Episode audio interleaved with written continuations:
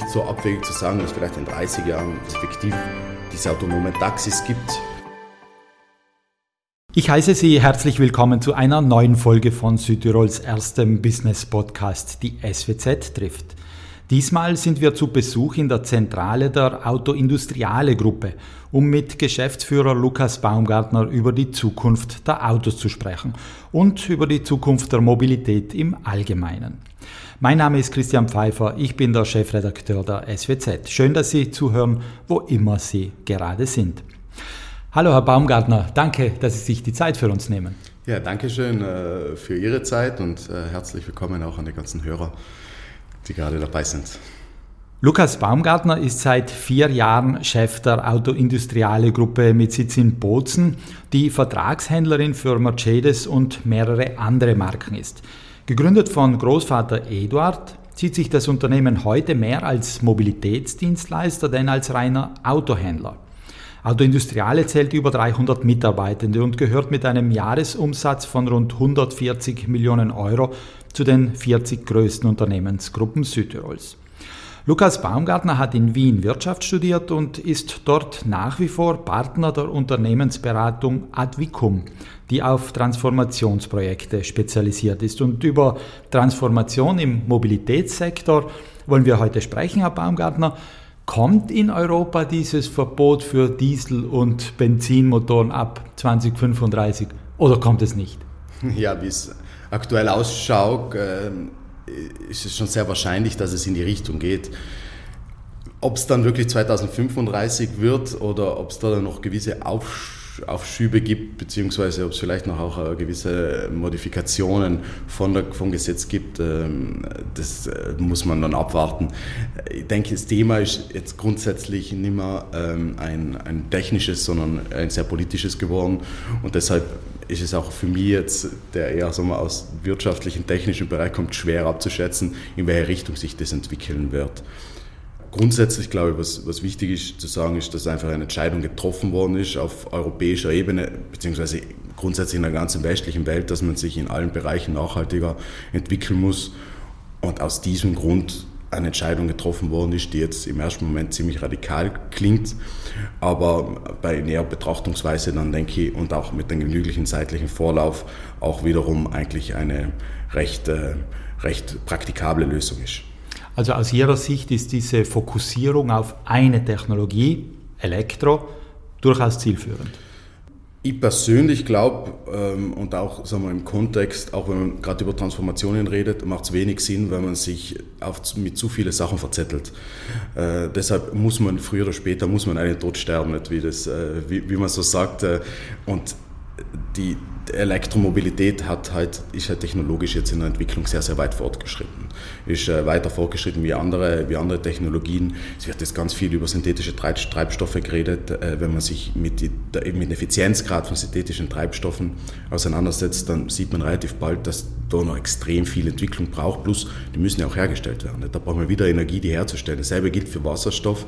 Wasserstoff ist wahrscheinlich technologisch sehr weit fortgeschritten, ist sicher eine gute Lösung, wenn man klare Strecken fährt mit LKWs, mit Bussen in Städten A zu B, äh, konstante Routen, weil man es dort gut produzieren, gleich bedanken und dann nutzen kann. Aber wenn man es sich dann wieder mit der Logistik, mit der Produktion, mit Tankstellen, mit dem Ausbau, was das auch an Investitionen erfordert, äh, beschäftigt, dann wird relativ bald klar, dass man da nicht in zehn Jahre, auch in 20 Jahren sich schwer tun wird, eine breite, eine breite Technologie breit auszurollen auf die gesamte, auf die gesamte Mobilitätswelt. Nun wird sehr oft jetzt die Frage gestellt, ob wir überhaupt genug Strom haben werden und ob wir genug Ladesäulen haben werden. Ähm, wie schaut das künftig in den Städten aus? Wer nicht selbst eine Garage hat mit einer eigenen Ladesäule, der hat künftig ein Problem, oder? Ja, die größte Herausforderung liegt sicher im urbanen Bereich. Wobei ich glaube, dass mit der Entwicklung in Richtung Elektroautos äh, oder in Richtung äh, sagen wir, elektrifizierten Autos auch eine sehr starke Veränderung im Mobilitätsverhalten mit einhergeht, beziehungsweise die Mobilitätskonzepte grundsätzlich stark überdacht werden müssen.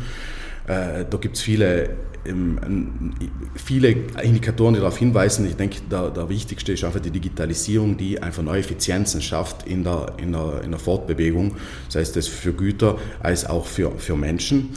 Und ähm, dadurch gerade im urbanen Bereich grundsätzlich die Frage gestellt werden muss, wie ähm, wird Individualverkehr äh, genutzt? Wird es wirklich im Besitz genutzt, wie es aktuell, äh, wie es aktuell der Fall ist, in, in vielen Städten noch? Oder ist es dann, geht es dann mehr in Richtung Carsharing, äh, Carpooling? Und da ist dann natürlich die Frage wieder anders zu stellen, zu fragen, ist es möglich, diese Konzepte zu elektrifizieren und nicht den Status quo zu elektrifizieren. Und das sind zwei Riesenunterschiede, weil ähm, äh, da, da, redet man dann nicht mehr über, äh, jeder braucht eine Ladesäule, sondern braucht Ladeparks, können doch genug Autos parken. Ist die Anschlussmöglichkeit zum öffentlichen Verkehr gegeben? Gibt es genug Fahrräder, die äh, zur Verfügung stehen können oder Parkplätze für Fahrräder äh, oder Abstellplätze für Fahrräder? Um vom Auto ins Fahrrad umzusteigen. Also ich denke, da muss man eher über das Mobilitätskonzept an und für sich reden, bevor man darüber redet, ob jeder eine, Tank, eine, eine selber eine Tankstelle zu Hause hat. Nicht? Also in, in anderen Worten, das ist von mir aus ein bisschen ähm, der falsche Ansatz. Mhm. Über äh, neue Mobilitätskonzepte werden wir auch noch sprechen in diesem Podcast. Äh, zunächst nochmal zur Individualmobilität. Äh, die Frage ist, welche Rolle diese Individualmobilität künftig natürlich spielen wird. Südtirols Politik hat als Ziel ausgegeben, möglichst viele Menschen in die Busse und in die Züge zu bringen. Weg vom Privatauto, was glauben Sie, welche Rolle spielt das Privatauto künftig noch? Oder das, nicht mal das Privatauto, sondern das Individualauto? Der Individualverkehr, denke ich, spielt in, in der Zukunft gerade im extraurbanen Bereich weiterhin eine extrem starke Rolle weil man mit öffentlichen oder mit Massen, Mass Transport äh, ähm, nicht es schaffen kann, alle, die, alle Mobilitätsbedürfnisse zu befriedigen. Nicht? Zumindest nicht effizient. Natürlich kann jeder Bus jedes Haus äh, in jedem äh, Tal in Südtirol abfahren. Ob das dann effizient ist oder nicht, das lassen wir mal dahingestellt.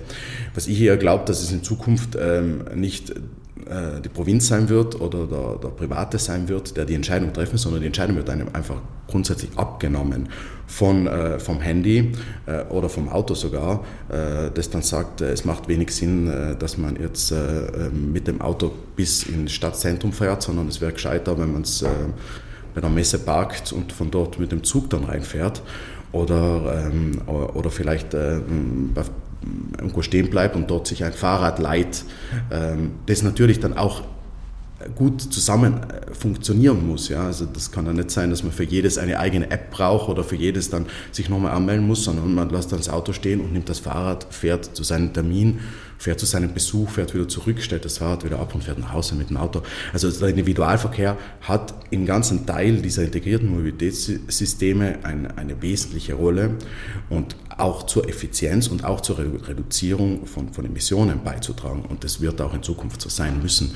Außer wir ziehen alle in Städte, nicht? also wie vielleicht in anderen Ländern, aber das wird äh, hoffentlich äh in, in, in, in, Südtirol äh, nicht so schnell passieren. Ne?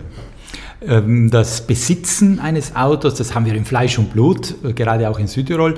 Kann Carsharing in diesen peripheren Zonen, die Sie auch ansprechen, funktionieren oder ist Carsharing einfach etwas für Ballungszentren, das weiter draußen nicht funktioniert? Es geht sicher leichter in, in Ballungszentren. Wobei ich schon auch gerade im ganzen Pendlerverkehr Carsharing-Modelle und auch Carpooling-Modelle als extrem erfolgreichen Ansatz sehen könnte.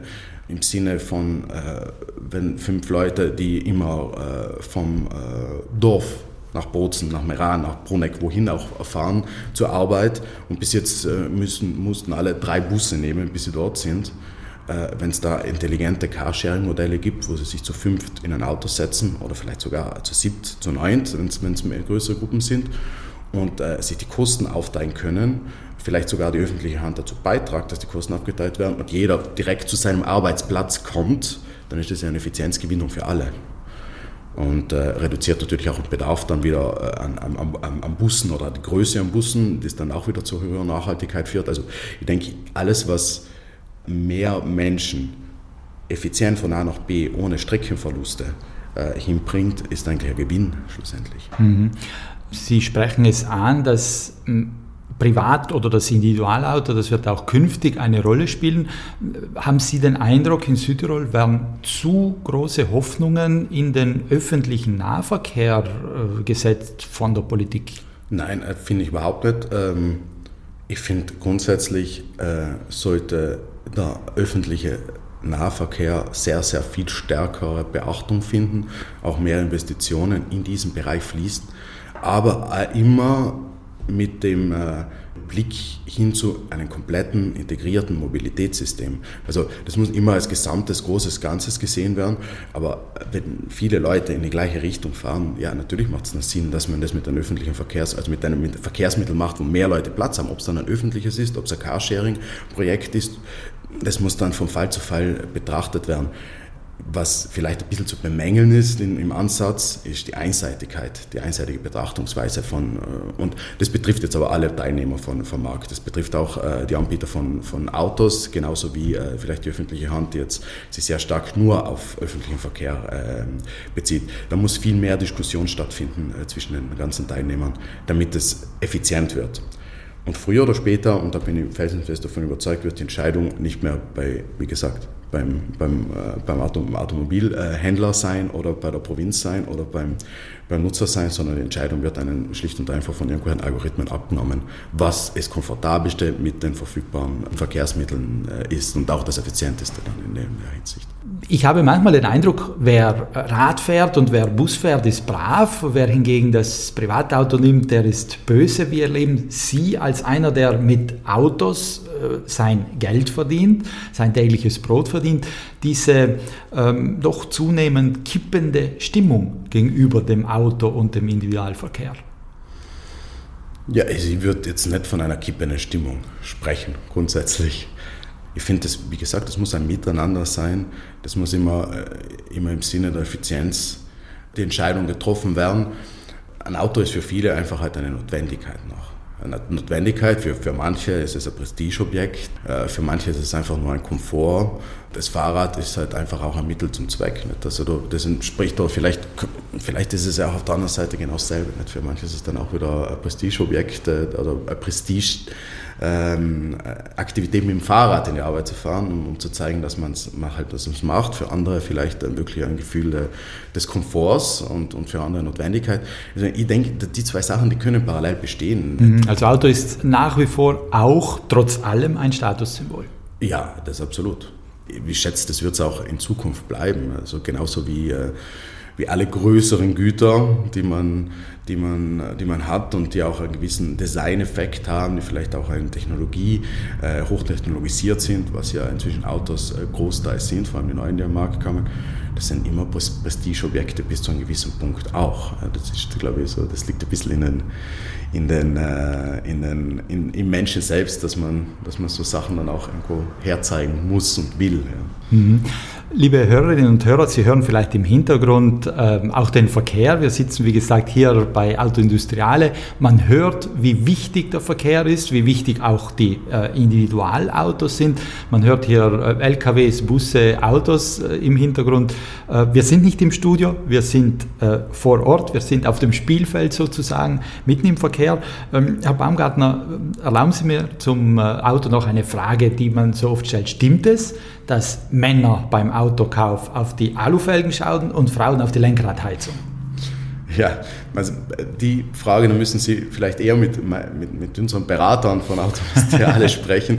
Ähm, was, was ich schon immer wieder durchhöre, ist, dass ähm, Männer eher technisch, also das technisch eher im Vordergrund liegt und bei Frauen dann vielleicht doch eher das Ästhetische beim Autokauf. Ja. Mhm. Also so im ersten Moment. Wobei ich denke, da gibt es genauso wie in allen anderen Bereichen schon eine Annäherung ähm, der, der, Geschlechter, wenn man das so sagen darf. Es fällt auf, dass in den vergangenen 10, 20 Jahren oder auch länger die Autos immer größer geworden sind.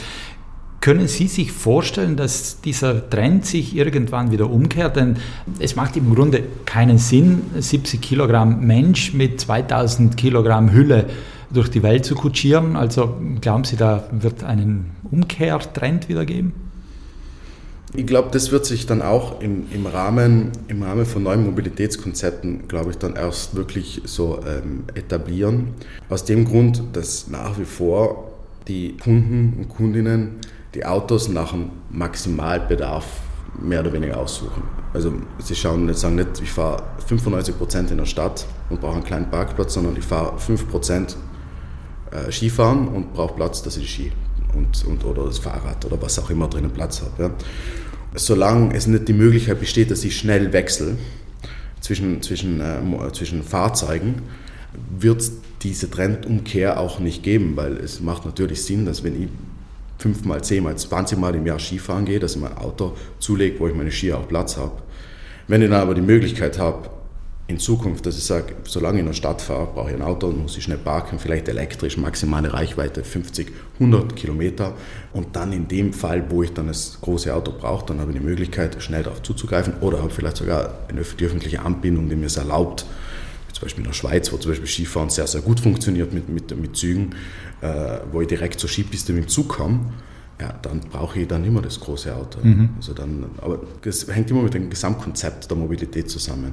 Und ich, rede jetzt da absichtlich nicht von, von, von Prestigekäufen, also wo, wo wirklich dann äh, die, der, der SUV aus Prestige gekauft wird, aber wirklich kein effektiver Nutzen dabei ist wenn unter der Woche dann alle mit dem kleinen Auto fahren und am Wochenende dann alle mit dem großen Auto zum Skifahren äh, wollen, das wird dann nicht funktionieren. Da muss der öffentliche Nahverkehr dann entsprechend ausgebaut sein.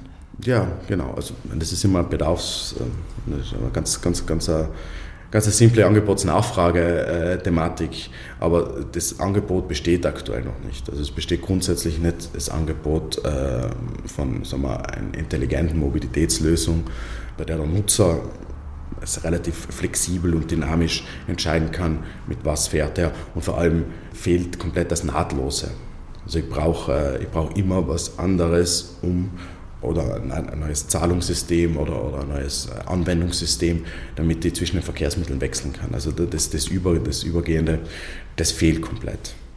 Wenn wir so über die Zukunft der Mobilität reden und auch fantasieren, möchte ich Ihnen eine recht futuristische Frage stellen. Wo sehen Sie äh, die Zukunft in der Mobilität? Wird es so sein, dass wir auch in 30 Jahren erst, aber elektrisch betriebene, fliegende, äh, kleine Autos oder wie auch immer man sie äh, nennen möchte, haben, die hm, vollautomatisch selbstfahrend uns von A nach B bringen, die uns bei der Haustüre abholen und zur Arbeit bringen mit einer Person drin. Können Sie sich das vorstellen? Die Vielfalt wird auf jeden Fall zunehmen und ich denke, es ist nicht so abwegig zu sagen, dass vielleicht in 30 Jahren, vielleicht nicht 20, aber zwischen 30, 40 Jahren, dass es effektiv diese autonomen Taxis gibt, dass Autos grundsätzlich autonom fahren. Also da sind die, die, die Entwickler sind auch schon relativ weit, wobei nicht so weit wie vielleicht ein ehemals amerikanisches Startup vor ein paar Jahren behauptet hat, sondern äh, wir sind äh, da auf einem guten Weg, aber es dauert sicher noch ähm, Jahrzehnte, bis wir da sind, dass das Auto wirklich komplett autonom fährt. Die Nutzer und auch die Industrie sind da ein bisschen zu träge, damit man wirklich so, hoch, also so hohe Visionen dann anziehen, äh, also anzieht. Plus, man muss auch denken, das sind immer immense Investitionen. Also Autos kosten ja auch äh, was, äh, auch die ganze Infrastruktur, die darum entstehen muss, die kostet ja was und die Kosten muss jemand tragen. Deshalb in 50 Jahre oder auch in 30 Jahre zu, von fliegenden Autos zu reden, ist glaube ich schon ein bisschen äh, ein bisschen weit gegriffen, vielleicht in, in, gewissen Teilen der Erde, vielleicht, dass man in Dubai, in Dubai kann mit, äh, mit jetzt gibt es hier so eine Hubschrauber, also die Drohnentaxis oder zumindest die Tests mit Drohnentaxis, das kann gut sein, dass es da funktioniert, aber ob man dann von Bozen nach Meran mit einem Flugtaxi fliegen kann, das äh, ich würde es nicht bezweifeln, aber dann schon ein großer, großes Fragezeichen dahinter, ob das in 30 Jahren möglich sein wird. Also fliegende Taxis nicht unbedingt, aber dass wir ein äh, selbstfahrendes Auto per App bestellen, ja. das dann vor unsere Haustür kommt, das ist vorstellbar. Das ist absolut vorstellbar, ja. Also das glaube ich auf jeden Fall, dass das in 30 Jahren möglich sein wird.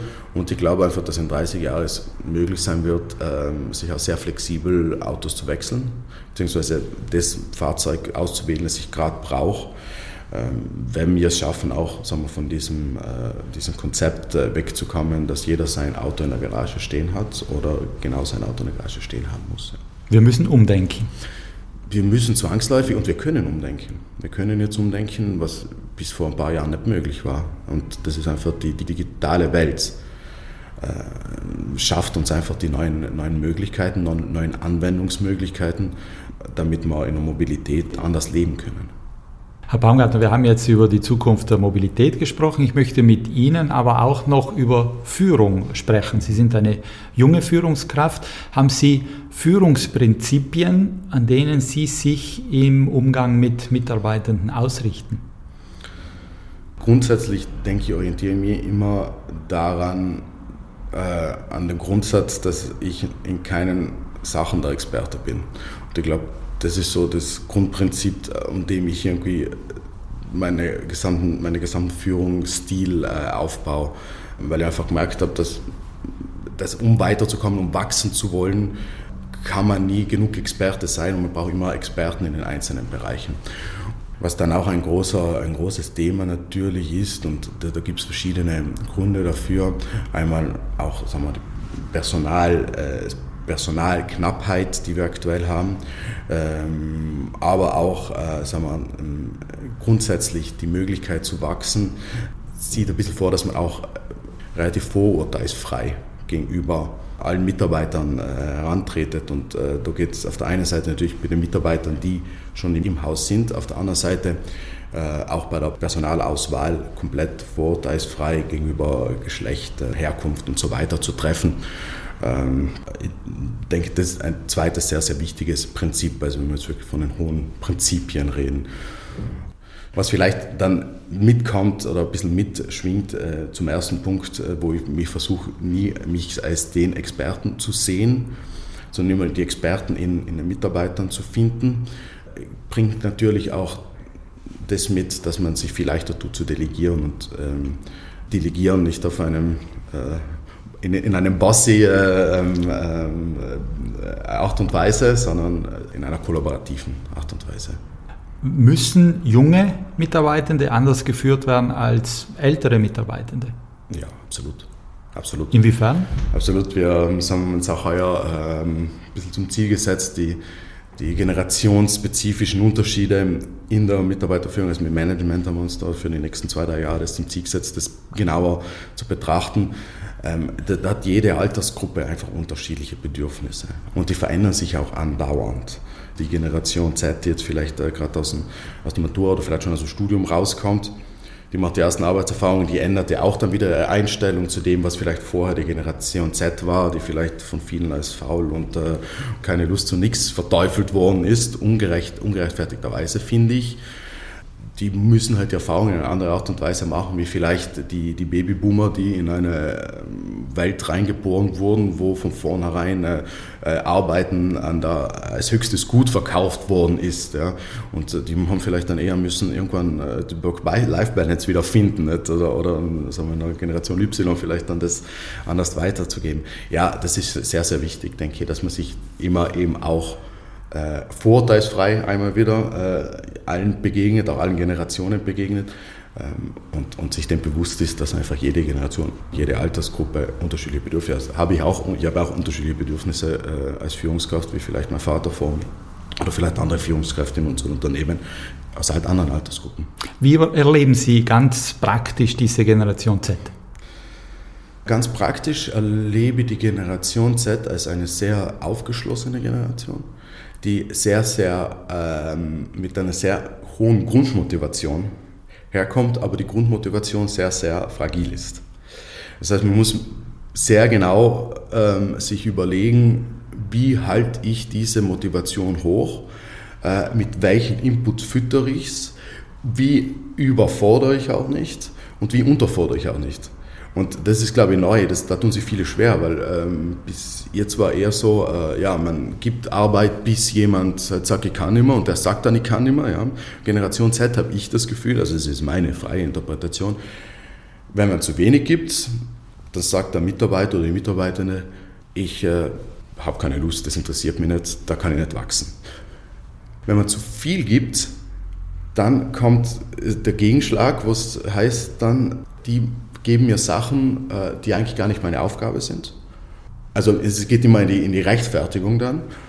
Äh, wenn man schafft, aber in dieser Mitte zu bleiben, genug, also auch diese, diese Wertschätzung äh, zu erzeugen, äh, die richtigen Aufgaben zu geben, immer dahinter zu bleiben. Also es ist sehr, sagen wir, sehr intensiv, äh, sehr, ähm, ja, sehr zeitintensiv die Führung von Generation Z Dann hat man super top motivierte Mitarbeiter mit einem unglaublich hohen Wissensstand, unglaublich hohen Fähigkeiten, vor allem was alles, was digital ist, natürlich angeht. Aber auch sonst, äh, ich meine, das ist die äh, Generation, die die beste Ausbildung bis jetzt genossen hat und das muss man einfach der Generation Zeit zugestehen. Ja.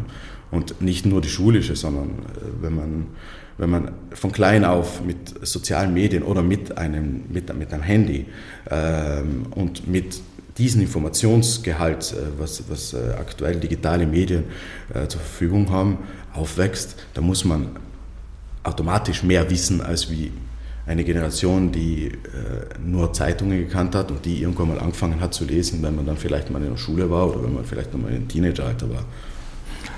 Ist es überhaupt für die Autobranche möglich, junge Leute zu begeistern? Früher war Autoverkäufer ein, äh, ein Top-Job, wo man auch gut verdient hat.